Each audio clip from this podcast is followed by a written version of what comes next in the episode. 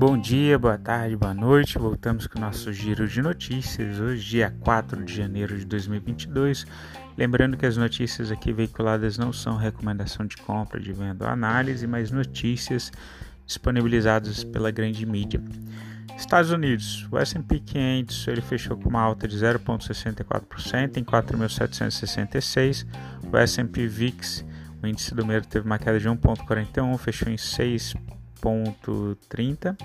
O Dow Jones alta de 0,68%, fechou em 36.584.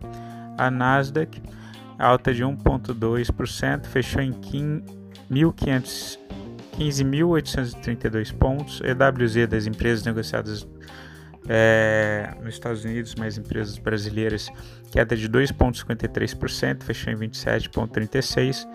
O petróleo Brent que é referência para Petrobras alta de 0,32%. Petróleo que está numa tendência de alta e está tendo reunião do OPEP para ver se eles controlam ou não a produção.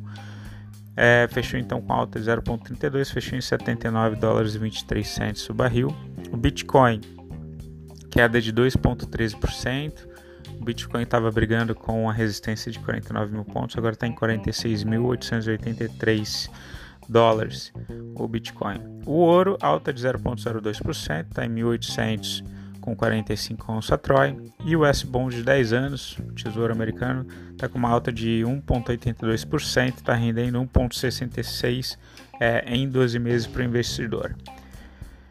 Nos Estados Unidos, o futuro do, do, dos índices americanos eles operam em leve alta, tá? dando continuidade ao tom otimista da véspera tá? É, e preocupação com a Omicron, tá? Uma, o, a Omicron ela é mais contagiosa, né? É, porém, ela tem sido menos letal. Né? O, e alguns especialistas apontam que isso é até positivo para fins aí de imunização de rebanho. Tá? As criptomoedas, as principais criptomoedas têm oscilação contida. O Bitcoin é, tá rondando a marca ali de 46 mil dólares, o Ethereum está um pouco mais forte, está em 3.700 dólares. O petróleo, os investidores eles estão acompanhando as reuniões aí da OPEP sobre corte de produção. Na Ásia, o CSI 300 da China teve uma queda de 0,46%, fechou em 4.917. No Japão, o índice Nikkei alta de 1,62%, fechou em 2.865. Na Coreia, o índice KOSPI alta de 0,02%, fechou em 2.989. E Hong Kong HK50 alta de 0,06%, fechou em 23.289. Na Ásia, as bolsas fecharam majoritariamente em alta, com exceção ali da China. Tá? Após pesquisa do IHS Market e da Caixin, a mídia ter revelado que o PMI industrial da China subiu para 50,9 é, pontos em dezembro, mostrando uma atividade industrial chinesa é, em expansão, voltou a se expandir, o que é positivo para a região. Tá? Em relação à Europa, o estoque 600 alta de 0,86%, fechou em 494. Na Alemanha, o DAX 30 alta de 0,84%. Uh, fechou em 16.154. Na Inglaterra, o FTSE 100 alta de 1,41%, fechou em 7.488. Na França, o CAC 40 alta de 1,34, fechou em 7.314. Na Europa, então, as bolsas de valores eles operam majoritariamente também em alta, tá? com a reabertura da Bolsa de Valores de Londres e repercutindo positivamente aí, tanto alguns resultados do PMI por exemplo, do PMI da, do Reino Unido em dezembro, que foi revisto de 57,9%, tá? É, e a previsão anterior era de 57,6%, então teve um aumento de 0,3%.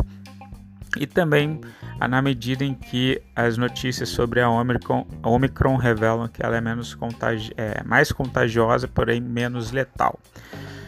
Indicadores macroeconômicos do Brasil a gente segue é, com os investidores acompanhando ali o desdobramento, tá?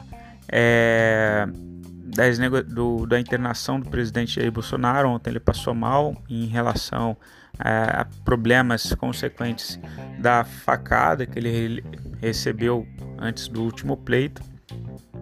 E aí ele foi internado ontem. Tá? Outros pontos interessantes também, os investidores repercutem a deterioração das projeções do PIB para esse início de 2022. Então ontem a gente teve o relatório Focus e aí prevendo já uma contração um crescimento é, bem mais modesto do PIB para 2022. Tá? Outra questão importante também é a declaração do líder do governo da Câmara, o deputado Ricardo Barros, do PP, que afirmou que o aumento de arrecadação do governo federal e a catástrofe das enchentes tá, que vem assolando a Bahia mostram que o Brasil precisa repensar o teto de gastos. Isso também gera um certo desconforto em relação às contas públicas para os investidores. A Selic está em 9,25%, CDI 2021 é praticamente estável em 9,16%, o CDI 2025 10,87%, teve uma alta de 0,46%, o CDI 2027 uh, fechou em 10,87 também, alta de 0,37. Então, 2000, o CDI 2025 e o CDI de 2027, ambos em 10,87. Né? O CDI 2025 que vinha mais forte que o 2027, vamos ver se a gente vai ter alguma inversão aí de curva. Tá? Em relação às projeções do Bacen, a gente para 2021 né, tinha a previsão de fechamento do PIB em 4,7 e o crescimento real do PIB para 2022 de 0,75%, sendo que o único setor que tinha destaque aparentemente seria o da agricultura. Tá? Bolsa de Valores, Bovespa, teve uma queda de 0,86, fechou em 103.922. O Bovespa continua muito fraco. Né? O dólar, alta de 0,15, fechou em R$ 5,69. E o IFIX segue no seu processo de, de, de volta, de subida, né? com os investidores observando aí o preço sobre o valor patrimonial de alguns ativos bem baratos e também o efeito do aumento do dividend yield de alguns fundos à medida que você tem os aniversários de reajuste contratual. É, o IFIX é, ele está numa tendência de alta, está em 2.789, apesar de que ontem ele teve uma leve correção de 0,56%. Tá? Noticiário corporativo, a DASA 3, a DASA concluiu a aquisição de 100% das ações da Paquetá, da Amo e indiretamente da GEM. Tá? A FIQE3, FIQE3, a Unifique, informou a aquisição do provedor de internet via fibra ótica Mosaico Telecom. A HBSA3, a Hidrovias do Brasil, informou que durante o mês de dezembro voltou a carregar minério de ferro e navegar na região de Corumbá, no Rio Paraguai. O Itaú e a AESB3 Itaú fechou acordo de investimento de 360 milhões com a Guiambê Holding, tá? holding de projetos do grupo AES Brasil, de geração de energia eólica e solar. A NUBR 31 a Nubank, a Nu Holdings, informou que concluiu a aquisição de 100% do capital social da Olivia Al Inc.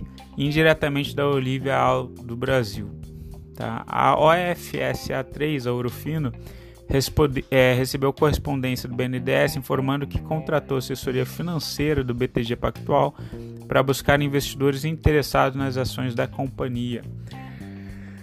Em relação às commodities, a gente tem uh, o boi gordo em uma leve queda de 0,23%, tá? Fechou em 343 é, reais 50 centavos arroba, mas o boi gordo depois da liberação da China segue aí numa tendência de alta, né? O que o investidor está acompanhando são as sanções do, da União Europeia é, principalmente nos produtores ali é, da França e da Alemanha, parte da Espanha pressionando seus governos aí para proteção de mercado contra o produto brasileiro.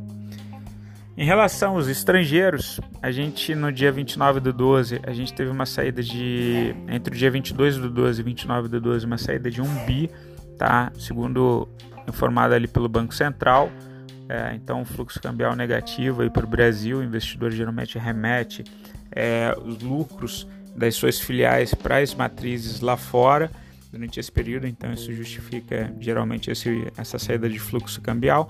Mas uma coisa que chama a atenção é que, segundo informado ali pela B3, os estrangeiros eles aumentaram significativamente a posição comprada no mini índice, saiu de 102.669 no dia 30 do 12 para 110.720 é, mini contratos tá, do índice na ponta compradora. Eles são comprados em apenas 27.342 do mini dólar, mas ainda assim a bolsa muito, muito fraca. Pessoal, fico por aqui. Desejo vocês uma excelente semana. Qualquer coisa, entre em contato. Obrigado. Tchau, fui.